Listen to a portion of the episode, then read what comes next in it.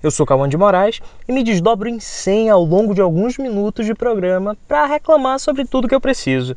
Esse é o 100 km por minuto e essa abertura foi uma tentativa de explicar esse nome péssimo, você me perdoe. Entra no carro, otário, vamos começar um programa novo.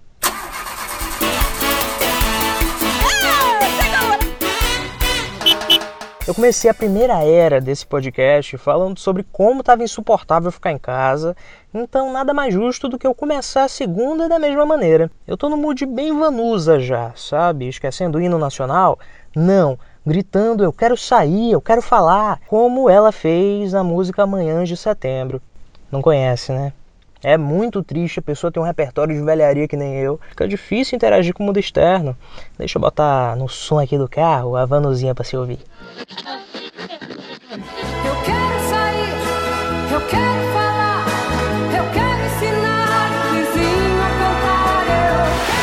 O que me dificulta mesmo é a parte do ensinar o vizinho a cantar.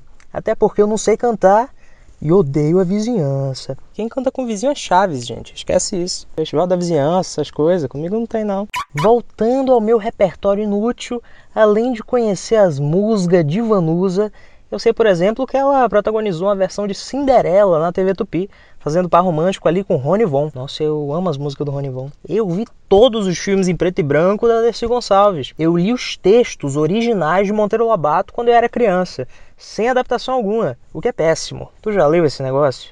Esses dias, o herdeiro de Lobatinho disse que ia lançar uma versão das obras dele sem as partes racistas. Eu tive acesso, é um panfleto maravilhoso, gente, dois parágrafos, uma diversão, eu recomendo para você. Para quem curte aí livro de colorir, livro de youtuber, né, essa coisa da leitura rápida, praticamente sem leitura, você vai ter acesso a essas duas ou três frases de Lobato. O pessoal fala que nada, era coisa da época a simpatia que ele tinha pela Ku Klux Klan, o jeito como ele animalizava a tia Anastácia, o livro o Presidente Negro, que é todo absurdo, isso tudo fica pequeno perto do que? De uma jacarô com peruca.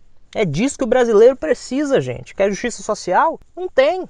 Não queira. Aliás, fiquei sabendo que vai sair uma adaptação cinematográfica do sítio do Pica-Pau Amarelo. O mínimo que eu espero é Dona Benta fazendo comida, limpando casa pra tia Anastácia.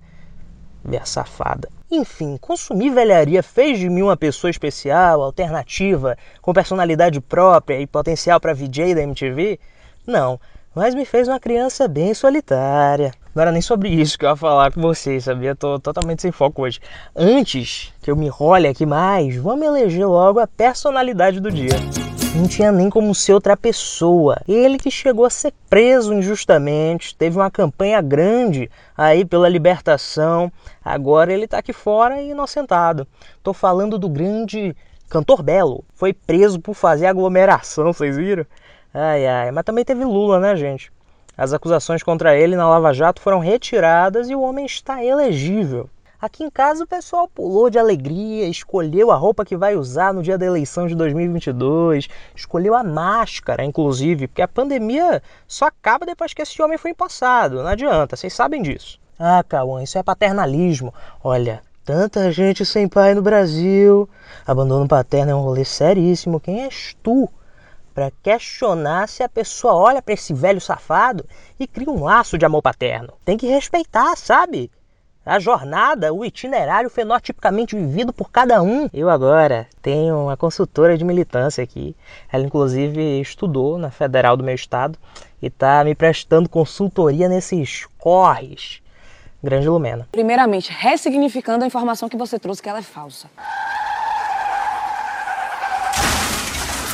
Ih, rapaz, é hora do motivos para desacreditar. Como a vida é um romance maniqueísta, a gente vai falar sim do antagonista dessa história, o grande vilão, Jair Bonsumário, a obra do engano. Eu amo literatura, sabe? Eu preciso admitir que tá divertidíssimo ver esse arco de redenção ao qual ele se propôs. Bolso esse ídolo antivacina acabou de sancionar a lei para facilitar a compra de imunizantes. E isso umas horas depois do discurso de Lula condenando as atitudes dele em relação à vacinação. Mas o pior vem aí. Bolsonaro apareceu de máscara. Vocês sabem o que isso significa?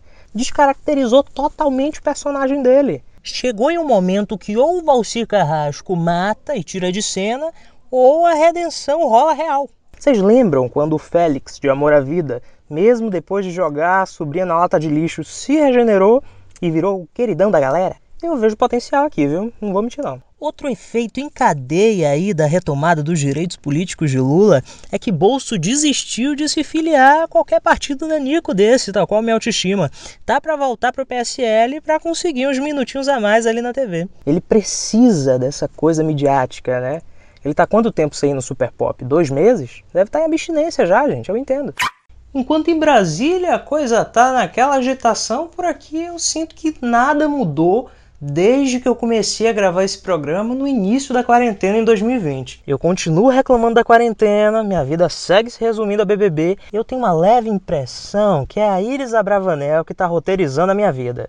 A autora lá de Carrossel, Tic-Tica, porque nada sai do lugar, que nem nas novelas dela. Aquela monotonia, uma criança passa, me vê na janela, ri da minha cara às vezes. Enfim, até mais. Fiquem com Deus ou com a entidade de sua preferência.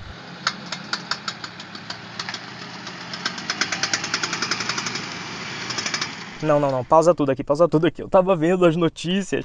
Eu acabei de ver uma que saiu no Globo agora. Abre aspas. Nossa arma é a vacina. Flávio Bolsonaro pede para que seguidores divulguem foto de seu pai com este texto escrito. Oh, gente, por amor de Deus. Ai, acabou aqui. Não, das duas uma. Ou é Rafinha Bastos que tá trabalhando no Globo e deu uma zoada aí, com esse humor de vanguarda que ele tem. O, o Flávio, ele tá apelando. Ai, gente, a política no Brasil ela é divertidíssima, né? A menos que você mora aqui. Aí é triste mesmo. Eu vou ali chorar um minuto, fica com Deus.